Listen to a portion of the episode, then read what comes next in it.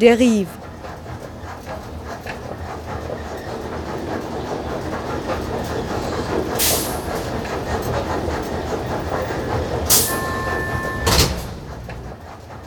Radio für Stadtforschung. Hallo und herzlich willkommen. Christine Wallmüller begrüßt Sie zur Jänner-Sendung von Radio Derif. Wir starten das neue Radiojahr mit einem etwas vernachlässigten, doch umso dringenderen Thema, den Häuseln in Wien. Mit urbaner Verdichtung und neuen bürgerlichen Moral- und Hygienestandards etablierten sich im Laufe des 19. Jahrhunderts öffentliche Klos in der städtischen Infrastruktur. In Wien entstand 1883 die erste sogenannte öffentliche Bedürfnisanstalt für beiderlei Geschlecht. Was sich heute rund um die Häuseln abspielt, das ist in diesem Beitrag von Lisa Puchner für Radio Augustin zu hören. Hierzu wird mit Nutzer und Nutzerinnen vor Ort sowie mit Martin Ladstätter von Bizeps zur Barrierefreiheit der Wiener Klos und mit dem Stadtforscher Peter Peyer zu den Anfängen der Häuseln gesprochen. Weiter sind Zitate aus Leben, Meinungen und Wirken der Witwe Wetti Himmlisch, Memoiren einer Toilettfrau um 1900 zu hören. Vielen Dank an Radio Augustin für diese Sendung zur Übernahme. 50 Cent kostet, Toilette.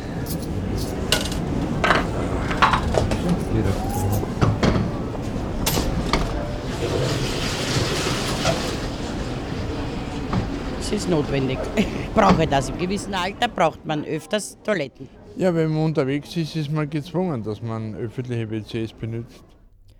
Beim Aufenthalt im öffentlichen Raum über längere Zeit hinweg ist es kaum möglich, an diesem Thema bzw. Örtchen vorbeizukommen. Als Raum, an dem der Körper in seinen Bedürfnissen präsent ist wie an wenig anderen, gehört das öffentliche Klo heute wohl zu den geringst geschätzten Alltagsphänomenen. Dabei ist es in seiner Bedeutung für das moderne städtische Selbstverständnis und für den urbanen Alltag unentbehrlich. An die oft dringende Frage, wie und wo Mensch sich in der Stadt erleichtern kann, knüpfen sich auch wesentliche Fragen des öffentlichen Raums. Für wen ist der öffentliche Raum gestaltet und wessen Bedürfnisse werden beachtet? Als städtisches Terrain, das selten in seiner Öffentlichkeit und Relevanz wahrgenommen wird, stellt diese Sendung für Radio Augustin die stillen Örtchen Wiens deren Geschichte und Benutzer und Benutzerinnen ins Zentrum.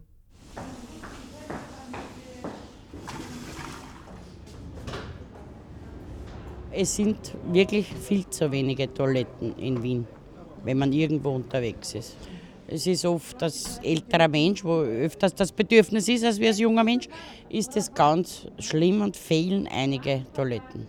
Zum Beispiel, ich komme aus dem 16. Bezirk, da gibt es weiter. Du musst immer ins Kaffeehaus gehen, was du gar nicht willst oft. Musst du aber, weil zu wenige Toiletten sind. In der Opernpassage zum Beispiel, zwischen gehe ich auch mit der U-Bahn fahren, da ist ganz schlimm eigentlich. Da muss 70 Cent zahlen, dann kriegst du kein Geld zurück und ist auch schon nicht so aktuell. So, so wie das, das ist toll und okay, aber es fehlen schon einige. Früher war alte WC Früher war das wirklich total dreckig und jetzt wunderschön sauber. Das freut mich, wenn ich reingehe, freut mich, wenn ich bezahlen. Das weiß ich schön sauber. Und gutmütige Leute ist da, was arbeitet. Ich kenne lange Zeit. Wie finden Sie da das Klo am Viktor-Adler-Markt? Ich, ich, würde mir wünschen, ganz Wien hätte solche WCs wie das hier. Das ist äh, einfach traumhaft und sauber und ja, es gibt ja schon mehrere von diesen, ja. Aber in verschiedenen Gebieten, muss ich ehrlich sagen, äh, sind sehr wenig öffentliche vorhanden. Ja, vor allem zum Beispiel im 16., wo ich herkomme. Das sind einige Plätze oder äh, Verkehrsknotenpunkte, wo sehr viele Leute sind und wo kein öffentliches WC vorhanden ist. Das ist leider Gottes ein bisschen traurig. Ja, in den anderen Bezirken habe ich bis jetzt noch keine Probleme gesehen. Also im Ganzen Großen würde ich sagen, ist es so halbwegs in Ordnung, bis auf ein paar Stellen halt, ja. Was ist Ihr Eindruck? Hat sich in den letzten Jahren die Situation ein bisschen verbessert? Mir kommt eher vor weniger WCs, aber wie gesagt, diese neue Art ist super, wenn die sich durchsetzt, wenn das mehr gemacht wird oder mehr aufgestellt werden, finde ich schon super, ja. Tatsächlich wurde die Zahl der öffentlichen Klos über die letzten Jahre hinweg reduziert. Gleichzeitig startete die MA48 im Jahr 2014 ein Investitionsprogramm. Die historischen Anlagen sollen renoviert und die Wiener Klos hinsichtlich Qualität, Barrierefreiheit und sogenannter Vandalensicherheit modernisiert werden. Dabei entstehen an größtenteils schon bestehenden Standorten auch 32 Neubauten, wie zum Beispiel jene am Viktor-Adler-Markt. Manche bisher vernachlässigte Plätze, wie die Meidlinger Hauptstraße, werden mit neuen Anlagen ausgestattet, andere Standorte wiederum gänzlich aufgelassen. Die Reduzierung der öffentlichen Klos von 320 auf rund 160 Anlagen geht dabei auch auf die Privatisierung der U-Bahn-Klos zurück. Diese rund 70 Kunden-WCs in den U-Bahn-Stationen wurden 2014 den Wiener Linien übergeben. Allgemein nehmen kostenpflichtige und betreute WC-Anlagen zu. Diese sind vor allem an hochfrequentierten Punkten, wie zum Beispiel am Karlsplatz, zu finden. Was halten Sie von den Klos in Wien? Ähm, ja, die meisten sind nicht sehr sauber, muss man schon sagen. Ausnahmen wie dieses Jahr ist, ist leider sehr selten. Vor allem mit Kindern ist es oft schwierig. Haben Sie das Gefühl, dass Sie in den letzten Jahren etwas in der Hinsicht getan hat? Ja, auf jeden Fall. Also da ich viel mit meinen Kindern unterwegs bin, habe ich auf jeden Fall gemerkt, dass jetzt die Situation schon besser wird. Man muss zwar 50 Cent bezahlen, dafür hat man ein sauberes Klo. Und ein sicheres, muss man auch dazu sagen. ja. Gehen Sie lieber auf betreute Klos oder unbetreute? Also lieber schon betreute, vor allem am Abend. Und sie sind auch sauberer. Für die Zukunft, was würden Sie ändern? Hm, mehr WCs ausbauen, ja allem Mutter mit Kindern, da braucht man oft schnell eine Toilette und das ist dann sehr schwierig und die Gaststätten sind immer so freundlich und lassen einen aufs WC gehen. Ähm, das also ich, ich kenne mich nicht so aus, aber ich kenne das, glaube ich, ich gehe öfters hin und das ist sehr gut. Der ne, Mann ist sehr nett und die Pissoirs sind gratis, für die Kabine muss man halt zahlen. Ich finde das sehr gut. Ich kenne keine öffentlichen Toiletten außer die und ich war hier einmal was haltet ihr davon, dass man zahlen muss, um aufs Klo zu gehen? Also für die Pissoirs nicht, aber für die Kabinen? Ähm, prinzipiell bin ich dagegen. Also ich, ich, ich, bin der Meinung, dass es passt, weil wenn es gesaubert werden muss, muss irgendjemand dafür zahlen, dass es sauber bleibt und ja. Und du bist dagegen? Ich bin dagegen, ich habe keinen guten Grund, aber ich verstehe, dass man die, das Personal bezahlen muss, das Toilettenpapier und die Reinigung halt. Aber trotzdem finde ich, es wäre normal für Pissen nicht zu zahlen. Ich finde, dass sie in den letzten Jahren immer sauberer werden und dass man auch mittlerweile öffentliche Klos benutzen kann. Früher war das nicht so? Früher war es nicht so. Also in meiner Jugend haben wir uns wirklich gesträubt, sie zu besuchen. Das war dann wirklich schon sehr grauslich. Was äh, sagen Sie zu dem Umstand, dass Männer gratis auf die Pissoirs gehen können und Frauen für die gleiche Tätigkeit 50 Cent zahlen? Finde ich schon ein wenig seltsam, da ich glaube, dass wahrscheinlich gerade die Männer meist diejenigen sind, die eher nicht so sauber sind, aber ich bezahle gerne mein Geld, wenn die Klos sauber sind. Also ist mir lieber, ich bezahle was und habe ein sauberes Klo, anstatt es ist gratis und ich möchte es nicht benutzen. Mit Baby unterwegs in Wien auf den Klos, ähm, geht das leicht oder gibt es da Probleme ab und zu? Ist oft schwierig. Also hier gerade am Kreisplatz ist es in Ordnung, weil man das Behindertenklo benutzen kann, aber so oft sind die Behindertenklos abgesperrt. Es ist sehr schwierig, da einen Schlüssel zu bekommen. Und dann ist es mit Kinderwagen natürlich nicht möglich, eine normale Toilette zu benutzen, außer man lässt das Kind draußen stehen. Und das macht man natürlich nicht. Dass es sich um ein Bedürfnis handelt, welches alle betrifft, dessen Befriedigung aber nicht allen gleichermaßen ermöglicht ist, zeigt sich in puncto Barrierefreiheit. Probleme in diesem Zusammenhang gibt es vor allem bei den U-Bahn-Klos, erklärt Martin Ladstätter von Bizeps. Mein Name ist Martin Ladstätter, ich bin äh, Obmann vom Verein Bizeps Zentrum für selbstbestimmtes Leben. Wir betreiben hier in der Schöngasse im zweiten Bezirk ein Behindertenberatungszentrum. Bizeps hat ja vor ein, zwei Jahren sich relativ intensiv mit der Barrierefreiheit der Wiener Klos oder der öffentlichen Klos beschäftigt. Äh, wie schaut es in dieser Hinsicht aus? Das Thema Barrierefreiheit ist für Bizeps immer ein wichtiges. Es gab im Jahr 2014 eine Änderung bei den barrierefreien Toiletten in der Stadt Wien. Die hat früher der Bezirk betrieben, also die verschiedenen Bezirke, und per Landtagsbeschluss den Wiener Linien übertragen. Da geht es jetzt um die barrierefreien Klos in den U-Bahn-Stationen, oder? In den U-Bahn-Stationen oder im Gebiet der U-Bahn-Stationen, weil die Wiener Linien hatten auch WCs zu übernehmen, die zum Beispiel außen auf, auf Stationen standen. Seit die Wiener Linien diese barrierefreien Toiletten zu betreiben haben, funktioniert überhaupt nichts mehr. Die haben wahnsinnig viele zugesperrt und äh, es führte zum Eklat, dass beim Song Contest in Wien die Hälfte aller barrierefreien Toiletten im U-Bahn-Netz gesperrt war und da sind wir sehr, sehr in die Medien gegangen und das wurde natürlich aufgegriffen, wie alles, was damals beim Song Contest sehr aufgegriffen wurde. Die Wiener Linien haben sehr großen medialen Druck dann bekommen, haben rund um den Song Contest die WCs aufgesperrt. Ähm, auch die, die Politik hat gesagt, ihr könnt das so nicht machen. Das ist die Visitenkarte von Wien jetzt. Und im Rahmen dessen wurden die Klos ähm, aufgesperrt, gereinigt, teilweise adaptiert, weil dann manche waren auch schon verwüstet. Und dann begann der Alltag wieder und dann wurden die Klos wieder zugesperrt und es wurde versprochen, es gibt ein Konzept. Das wurde dann für ein paar Monate angekündigt, dass die Fristen sind wieder verstrichen und so weiter und so weiter.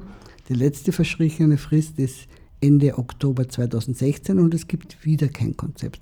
Die Wiener Linien weigern sich noch immer, ein Konzept vorzulegen, wie sie in den U-Bahn-Netz ordentlich WCs betreiben für alle Menschen.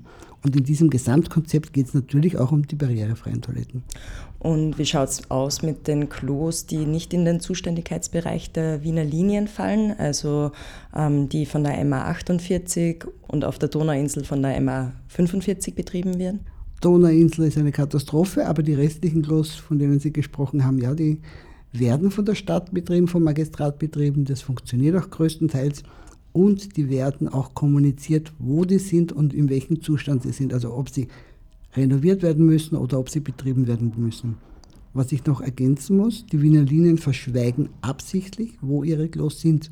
Deswegen haben wir das U-Bahn-Netz dreimal durchforstet, damals rund um den Song Contest, und wirklich Station für Station durchsucht, wo sind die barrierefreien Klos, auch wenn sie versperrt sind, weil die Wiener Linien natürlich keine Liste rausgeben wollten, weil sie ja schon wussten, dass sie möglichst viele davon zusperren wollen. Und wir haben das dokumentiert und auch veröffentlicht, was nicht unbedingt den Gefallen der Wiener Linien gefunden hat. Wo findet man diese Liste? Die findet man bei uns auf unserer Homepage www.bizepsorat und als Tipp würde ich eingeben in der Suchmaske Toiletten Wiener Linien. Sie haben gesagt, auf der Donauinsel, was ist da das Problem? Da wurde vor, ich glaube, zwei oder drei Jahren die WC-Anlagen äh, erneuert und man hat vergessen, barrierefreie WC-Anlagen zu bauen. 2014, Wien, auch sowas passiert noch. Der Zustand öffentlicher Klos und deren einwandfreie Zugänglichkeit für alle Stadtbewohner und Stadtbewohnerinnen kann gewissermaßen kultureller Gradmesser für eine Stadt im internationalen Vergleich sein. Wie fühlt sich also ein Nicht-Wiener auf den Klos in Wien? Naja, bisher habe ich nicht so viele besucht. Ich bin nur seit einer Woche hier beruflich und äh, ja, ich war jetzt gerade auf dem hier am Karlsplatz in der U-Bahn-Station und es war in Ordnung. Haben Sie irgendwie den Eindruck, dass es in Wien viele Klos gibt oder eher weniger? Um, ähm, ich habe den Eindruck, dass es viele Toiletten gibt, für die man bezahlen muss. Deswegen war ich jetzt gerade ganz froh, dass ich hier gesehen habe, dass wenigstens das Urinal umsonst ist und der Rest halt 50 Cent kostet, aber das finde ich dann schon wieder in Ordnung. Allgemein, was halten Sie davon, dass man für öffentliche Klos zahlen muss? Na, eigentlich finde ich es nicht ganz in Ordnung, weil es ja doch ein Grundbedürfnis ist, dass man irgendwie äh, doch relativ dringend manchmal befriedigen muss. Und ja, wenn es halt nur Bezahltoiletten gibt oder generell wenige öffentliche Toiletten, dann äh, neigen die Leute halt dazu, gerade die Männer, äh, ja, sich mal an die nächste Hauswand oder an den nächsten Park zu stellen und das ist dann unschön weil Sie angesprochen haben, dass Sie als Mann das kostenfreie Pissoir benutzen können. Wie schaut es da für Frauen aus? Eigentlich ist es ja ein bisschen unfair, oder? Das finde ich eigentlich mehr als nur ein bisschen unfair. Ja, es ist schon ziemlich unfair und eigentlich auch sexistisch. Also sehr traurig. Dann gibt es zwar Gleichberechtigung an den Ampelmännchen und Pärchen und Mädchen, aber auf Toiletten nicht und das fände ich eigentlich schon wichtiger, das stimmt. Damit scheint weiterhin relativ undiskutiert patriarchale Dominanz in der Stadtgestaltung durch. Vor über 100 Jahren forderten vor allem auch Stadtbewohnerinnen Gleichberechtigung ein, was das Recht aufs kultivierte Wasserlassen betrifft. Wie es dabei früher hinsichtlich der Häusel allgemein in Wien aussah, darüber weiß der Historiker Peter Bayer Bescheid.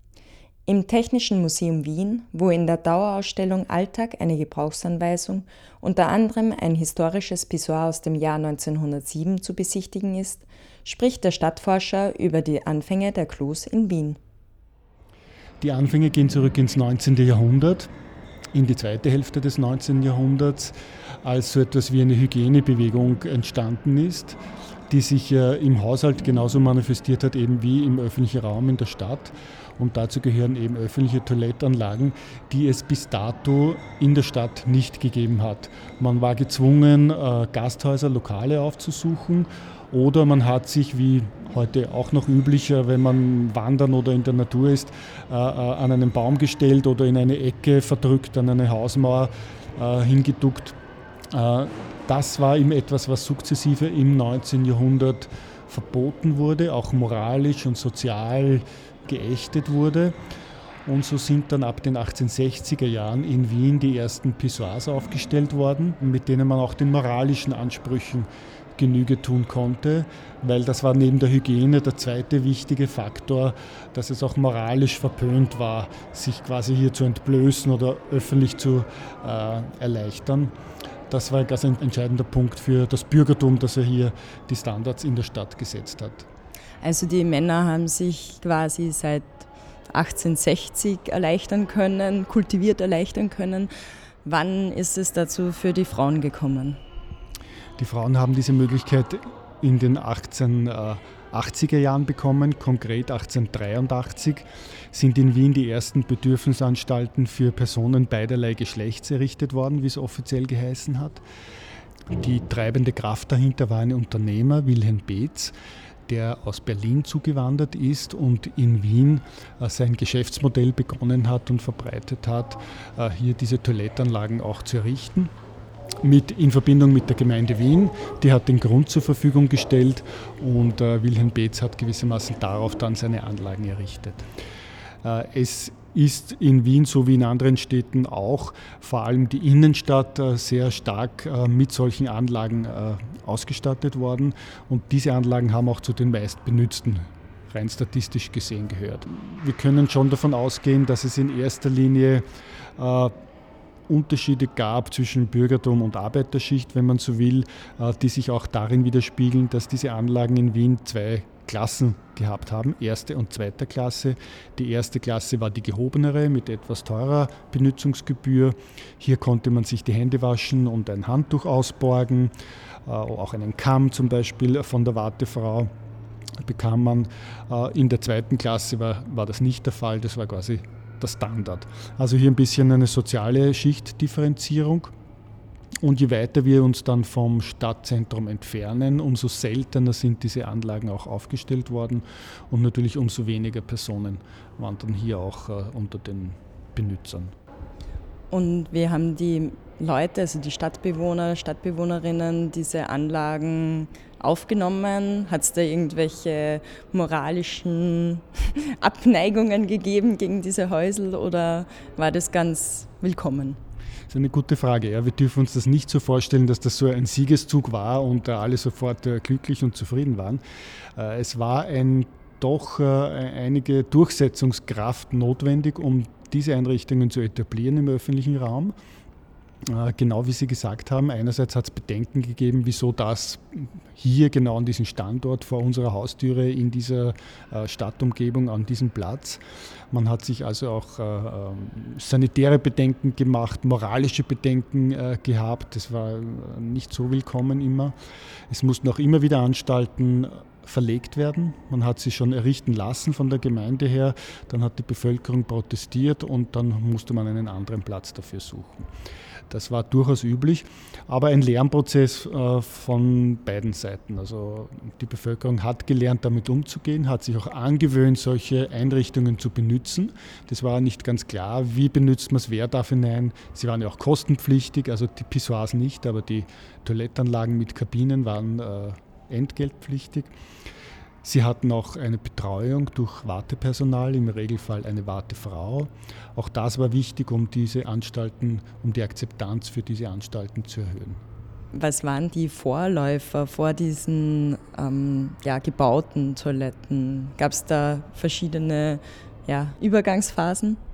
Es gab so, äh, so, schon sowas wie Übergangsphasen zwischen dem, jetzt nennen wir es mal so plakativ, zwischen dem wilden Urinieren und Defezieren, wie es auch in der Literatur so schön heißt, äh, und dem eingehausten, wie es mit den Toilettanlagen passiert ist. Äh, gab es eine Übergangsphase, wo zumindest einmal Orte markiert wurden im Stadtgebiet, an denen man seine Notdurft verrichten sollte. Das waren in Wien so steinerne Fußplatten, auf die man sich draufstellen sollte, die Männer draufstellen sollten, um dort ihr Geschäft zu verrichten, in der Nähe von Bieranstalten, Bierlokalen zum Beispiel, Weinhäusern. Und als zweite Entwicklungsstufe gab es dann auch die Besonderheit in Wien wie auch in anderen Städten der ambulanten Abtrittanbieter. Also Personen, Männer und Frauen, äh, die mit einer Butte auf den Rücken durch die Stadt gezogen sind oder auf den belebten Straßen und äh, diese Butte quasi als öffentliche Toilette angeboten haben. Äh, und hier musste man eben dann etwas bezahlen, hat sich dann mit dieser äh, Person oder mit der Butte einen Mantel übergeworfen und hier konnte man sich dann erleichtern. Das waren die Buttenmänner oder Buttenfrauen, wie sie dann oft bezeichnet worden sind, die eben im öffentlichen Raum als ambulante Abtrittanbieter unterwegs waren. Das war so Mitte des 19. Jahrhunderts eine Übergangsphase zwischen äh, fixen Platz und zwischen noch gar keine Vorrichtung dafür kennend. Mich würde noch interessieren, weil es ja eigentlich dieser Name öffentliche Toilette, der schließt die Öffentlichkeit mit ein. Und es gibt ja die Idee von öffentlichem Raum, der allen zugänglich sein sollte und allen frei zugänglich sein sollte. Und jetzt ist eigentlich von Anfang an einer öffentlichen Toilette, also mit Wilhelm Bates, der Unternehmer, ist es eigentlich im Sinne keine öffentliche Toilette. Und ja, was ist Ihre Meinung dazu? Also ich finde das immer interessant, dass man gerade bei am Körperbedürfnis, das alle betrifft, ähm, ja, so die Öffentlichkeit eigentlich verschwindet. Ich sehe das genauso. Äh, öffentlich ist öffentlich und sollte auch möglichst äh, niederschwellig zugänglich sein. Das ist ja der Sinn der Sache. Gleichzeitig sehe ich aber auch, dass öffentlich heißt, dass vielfältige andere äh, Kräfte, Energien, äh, Ansprüche, sage ich jetzt mal so, äh, wirksam sind und auch finanzielle, ökonomische Fragen zu berücksichtigen sind. Ich glaube, das ist in unserer heutigen Zeit ein wesentlicher Punkt. Und weil man feststellen musste, dass der Erhalt von derartigen Anlagen gar nicht so wenig Geld kostet. Das macht man sich nur selten bewusst, wie teuer das doch ist. Und wenn man hier eine andere Möglichkeit äh, findet oder die Einsparungsmöglichkeiten findet, wird das sehr oft äh, wahrgenommen oder äh, in Anspruch genommen. Grundsätzlich gebe ich Ihnen recht, es sollte eine öffentliche Funktion sein und ein wirklich niederschwelliger Zugang. Das ist der Sinn der Sache und das sollte unbedingt äh, gewährleistet sein. Wenn das durch eine andere Variante, eben durch den Besuch eines Lokales möglich ist, das mindestens aber genauso ohne äh, Hemmschwelle, ohne Grenze niederschwellig zugänglich ist, dann ist das in etwa gleichwertig. Wiewohl man bedenken muss, es ist etwas anderes, natürlich ein Lokal aufzusuchen als eine Toilettanlage. Das, äh, das sind qualitativ äh, ja, unterschiedliche Räume, die auch sozial unterschiedlich besetzt sind. Also diesen Unterschied kann man, glaube ich, nicht wegdiskutieren, der ist sicher vorhanden. Fakt ist, dass das Image nicht das Beste ist und ich glaube, äh, sagen zu können, wenn man es irgendwie vermeiden kann, wahrscheinlich vermeidet man den Besuch einer solchen Anstalt und sucht vielleicht lieber ein Lokal auf oder, oder äh, versucht irgendwie die, die, die Notwendigkeit nicht so hervortreten zu lassen. Das ist ein, ja, ein Umgang oder ein, ein, ein Faktum, glaube ich, mit dem wir einerseits leben müssen. Andererseits gibt es auch schon den Umstand, dass es eine hygienische Errungenschaft ist und ein wichtiger Punkt ist für eine Stadt, solche Anstalten zu haben und anzubieten. Das war der Stolz von Wien um 1900 und die Folgejahre. Und äh, darauf ist Wien auch heute noch zu Recht stolz, so viele Anstalten zu haben. Sowohl historische gewissermaßen denkmalgeschützte Anlagen als auch neue Anlagen sind nämlich auch danach in, in großer Zahl in den 30er Jahren bis in die 60er, 70er, 80er Jahre Anstalten errichtet worden. Und es ist durchaus ein Renommee, auch hier eine öffentliche Infrastruktur in diese Richtung anbieten zu können Wir kennen das dann, wenn wir in eine andere Stadt fahren und verzweifelt äh, äh, Toiletten suchen und feststellen müssen, naja, so gut ist die Infrastruktur nicht. Also es ist durchaus auch im internationalen Vergleich hier äh, Punkt, kann man hier mit Sauberkeit, mit Hygiene, mit ja, Anbieten einer derartigen Infrastruktur punkten. Schlussendlich sind die öffentlichen Klos einer Stadt, deren Zustand und Zugänglichkeit unbestreitbar in ihrer Funktion als hygienische Notwendigkeit und auch als Kultursymbol. Denn wie schon Betty Himmlisch um 1900 in ihren Memoiren einer Wiener Toilettenfrau meint, Hygienisches Institut könnte man es nennen. Das klingt anständig und pompös, aber da kommen auch welche, die nennen es ein Sch-Häusel. Schaudervoll, wenn ich eine solche Blasphemie zu hören kriege, dann steigen mir die Grausbirnen auf und ich gerate außer mir vor Zorn. Denn wenn ich auch sonst einen Puff vertragen kann und gewiss nicht Brüder bin, so scheint mir eine solche Herabsetzung einer so wichtigen Kulturerscheinung höchst ungehörig.